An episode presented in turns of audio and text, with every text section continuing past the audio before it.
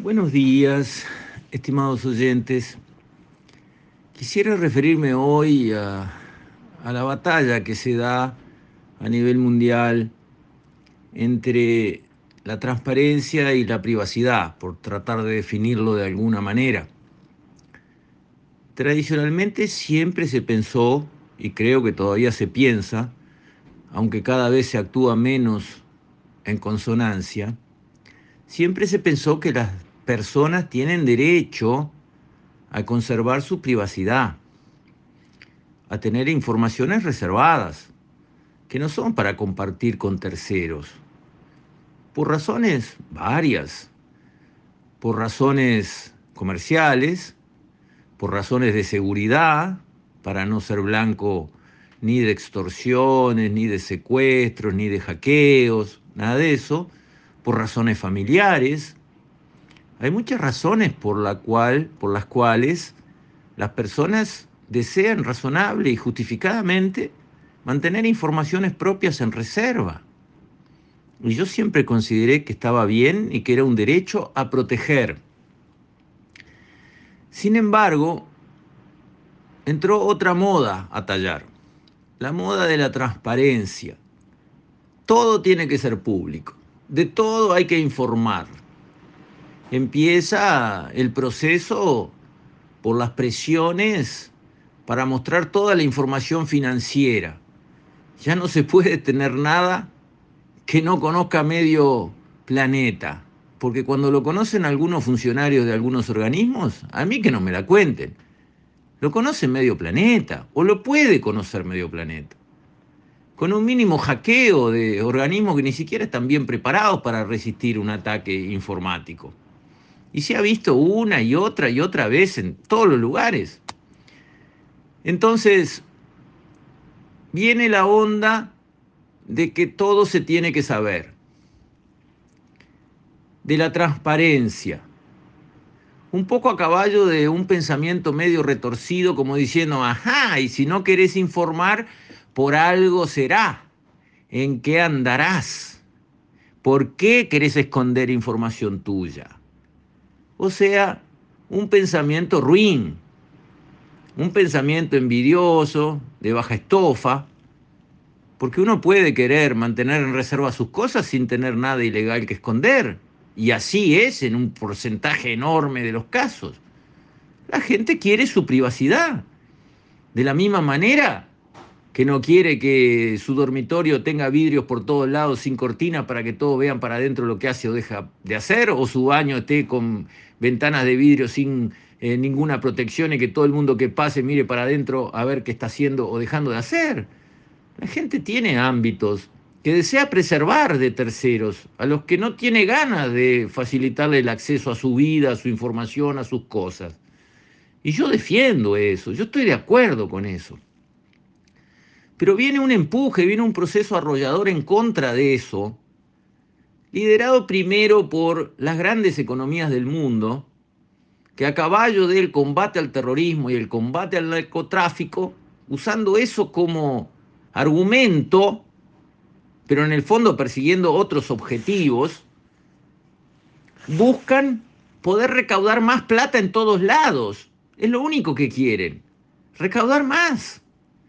Así como la OCDE impulsa ese impuesto mínimo que deben de pagar empresas internacionales en todos lados. ¿Y para qué lo hacen? Para recaudar más. Solo eso. Complicando y cercenando las posibilidades soberanas de un país de otorgarle a inversiones que le interesan beneficios fiscales, como está sucediendo exactamente ahora y con el Uruguay, por ejemplo. Pero no hay que confundirse, no hay que equivocarse, esto no es por altruismo, esto no es por grandes causas, esto es para recaudar más para los países más fuertes y más ricos del mundo. Y los más pobres, manejate, yo voy a sacar más plata. Si no te gusta, qué pena, pero se va a hacer igual porque lo voy a imponer yo.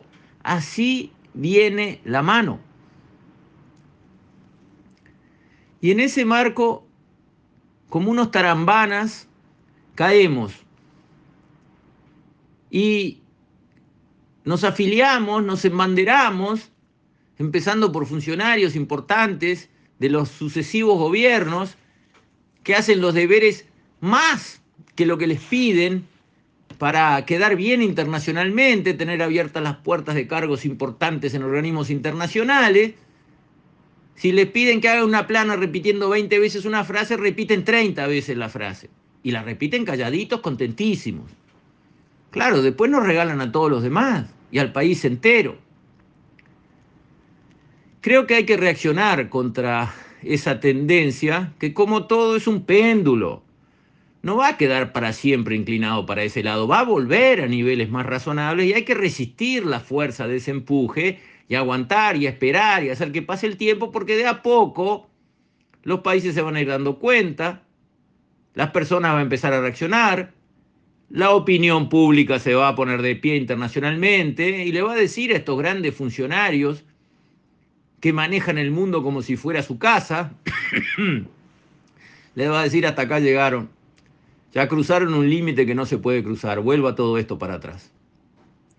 ¿Y qué quiere decir vuelva todo esto para atrás? Que las personas tienen derecho a su información reservada, que siga siendo reservada tienen derecho a, tener áreas de su vida que no están expuestas a todos los demás. Todo eso está bien, siempre fue así y tiene que volver a ser así de alguna manera.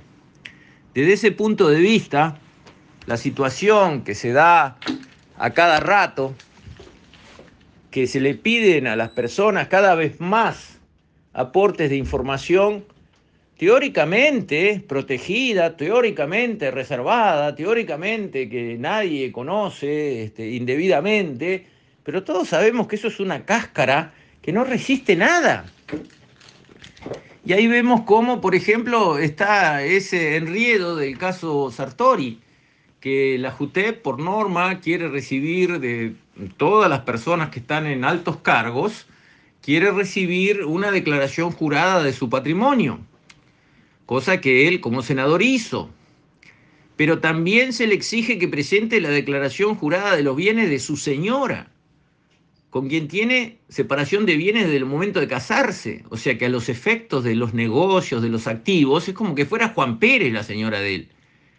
No tiene nada que ver él con los activos de ella, ni ella con los activos de él, porque ella es la hija de un ruso extraordinariamente rico que probablemente le haya donado a su hija bienes y que ninguno de ellos, ni el papá ni la nena, quieren y tienen derecho a no querer que se le muestre a todo el mundo, porque asumen con un grado de sensatez bastante elevado que información que se entrega en organismos públicos es información que más acá, más allá, como tenemos los casos de todas las filtraciones habidas y por haber que nos abruman en estos tiempos, llega a terceras manos donde no debería llegar. Y además, no seamos ingenuos, pensemos un poquito. Si alguien quiere enriquecerse en forma ilícita y está en una posición de poder a través de la cual puede hacerlo, corrupción, política, cosa que no empieza hoy ni empezó ayer, viene de la noche de los tiempos y seguirá para adelante. Si alguien está en la disposición de usar su posición de poder para conseguir ingresos ilícitos y lo quiere hacer, ¿va a poner esos bienes a su nombre o al de su señora? ¿Lo va a hacer así? Miren Insaurralde en Argentina. Todo el mundo sabe que es hipermillonario. La declaración a la JUTEP de allá declara que tiene 600 mil pesos argentinos, dos cafés con leche, y tiene un apartamento en Puerto Madero que todo el mundo lo conoce de millones de dólares, anda en un yate en el Mediterráneo que cuesta fortunas, le regala a su novia del momento una preciosa modelo, regalos de a decenas de miles de dólares, ¿y dónde está su declaración jurada? 600 mil pesos argentinos.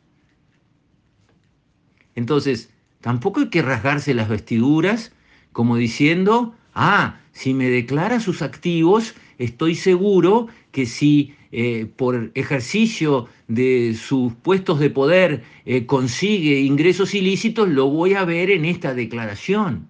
No es así.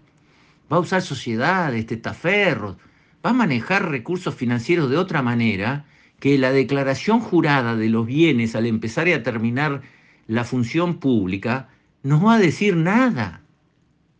Porque no hay que ser ingenuo, no hay que rasgarse las vestiduras. Lo que hay que hacer es tener control, es cuidar. Sí, por supuesto, porque cuando hay una operación ilícita, se puede ver la operación ilícita. Cuando hay un vuelto en una licitación, se, se puede rastrear el vuelto de la licitación. Pero no con la ingenuidad de decir, a ver, usted decláreme que tenía un apartamentito y un autito cuando empezó, a ver si tiene el mismo apartamentito y autito cuando terminó su función pública. ¿Ustedes creen que con eso van a frenar la corrupción? ¿A alguien le parece que esa es la manera? Porque eso es muy ingenuo, eso no entender cómo funciona el mundo, pero de pasada obligamos a todo el mundo, todos, el 99% que no son corruptos ni lo van a hacer, los obligamos a mostrar su información que tienen derecho a mantener reservada. Así es como nos queremos portar, esos son los valores que queremos defender y esas son las herramientas con las que vamos a combatir la corrupción. Por favor, tenemos que operar a un nivel más alto y más profesional que ese.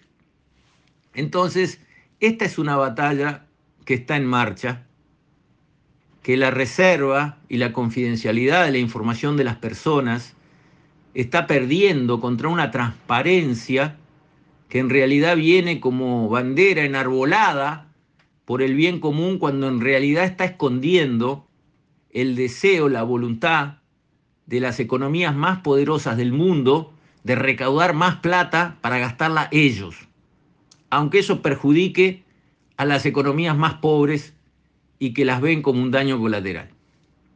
Con esto, estimados oyentes, me despido. Hasta la próxima, si Dios quiere.